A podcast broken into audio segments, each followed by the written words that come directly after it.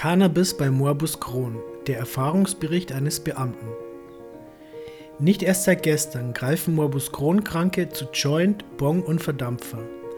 Cannabis kann schließlich nicht nur zum Abschalten oder zu schmerztherapeutischen Zwecken geraucht oder verdampft werden, sondern führt auch bei chronischen Leiden verschiedener Art zur Besserung. So auch bei Morbus Crohn, einer in erster Linie genetisch bedingten Erkrankung. Unter Morbus Crohn versteht man eine chronische, segmentale Entzündung des Magen-Darm-Trakts, die sich dadurch auszeichnet, dass sie in Schüben verläuft. Auf gesunde Phasen folgen solche mit schweren und unterschiedlichen Symptomen. Dazu zählen unter anderem Krämpfe und Durchfall. Verstopfungen und Schmerzen können aber ebenso auftreten. Dass Marihuana medizinischen Nutzen hat, ist spätestens seit dessen Einstufung als verschreibungsfähiger Arzneistoff hinlänglich bekannt und erwiesen. Wir haben deshalb mit Martin gesprochen, um herauszufinden, ob sich Cannabis auch in der Praxis zur Behandlung von Morbus Crohn eignet. Martin hat es nicht leicht. Nicht, dass er nur unter Morbus Crohn zu leiden hätte. Die Medikamente, die ihm verschrieben werden, haben zahlreiche Nebenwirkungen und machen ihn fertig. Es geht um Benzodiazepine, also Opiate, die gegen Morbus Crohn verschrieben werden und einen müde, schlapp und sogar süchtig machen können. Verständlich, dass er nach Alternativen gesucht hat.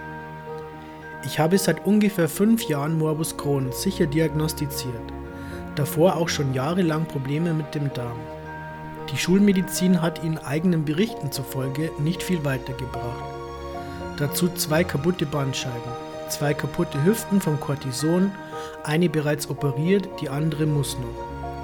Seit ich mit Humira behandelt werde, ist es viel schlimmer mit den Kopfschmerzen und der Migräne geworden. Uns hat interessiert, seit wann therapierst du dich selbst mit Gras und inwiefern hilft dir der Cannabiskonsum? Mir bringt das Kiffen ziemlich viel. Ich habe oft Schmerzen, vor allem im Rücken, in der Hüfte und im Unterleib, darf aber kaum normale Schmerzmittel nehmen. Die verträgt der Kron nicht. Ich darf nur Paracetamol, Novalgin und Opiate einnehmen. Paracetamol fresse ich wie Smarties. Novalgin hilft eigentlich ganz gut, aber auch nicht mehr so wie früher einmal. Von Opiaten halte ich so viel Abstand wie möglich, berichtet Martin. Die machen mich total müde und platt. Vom Kiffen habe ich null Nebenwirkungen. Ich rauche vor allem abends. Wenn ich breit ins Bett gehe, kann ich am nächsten Morgen schmerzfrei mein Tagesgeschäft verrichten. Wenn nicht, dann sitze ich morgens und vormittags manchmal bis zu zwei Stunden oder länger auf der Toilette, bis sich das Thema erledigt hat. Die Schmerzen in Rücken und Unterleib lassen auch umgehend nach, wenn ich etwas kiffe oder vaporisiere. Das Einzige, was schlecht ist, ist Kiffen, wenn ich schon Kopfschmerzen oder Migräne habe. Dann wird es schlimmer. Wenn ich prophylaktisch kiffe, dann kommt es aber oft erst gar nicht zu einem Schub, erzählt er uns weiter. Gras kann Personen, die unter Morbus Crohn leiden, also wie das Fallbeispiel Martin zeigt, helfen, Symptome einzudämmen oder gar temporär ganz verschwinden zu lassen. Die heilende Wirkung basiert auf den Inhaltsstoffen THC und CBD.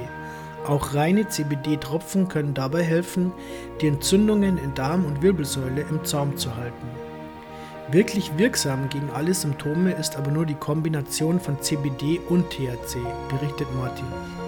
Seit vier Wochen warte er auf eine Antwort der Krankenkasse bezüglich der Kostenübernahme für seine Dronabinol-Therapie, also der Behandlung seines Leidens mit medizinischem Marihuana.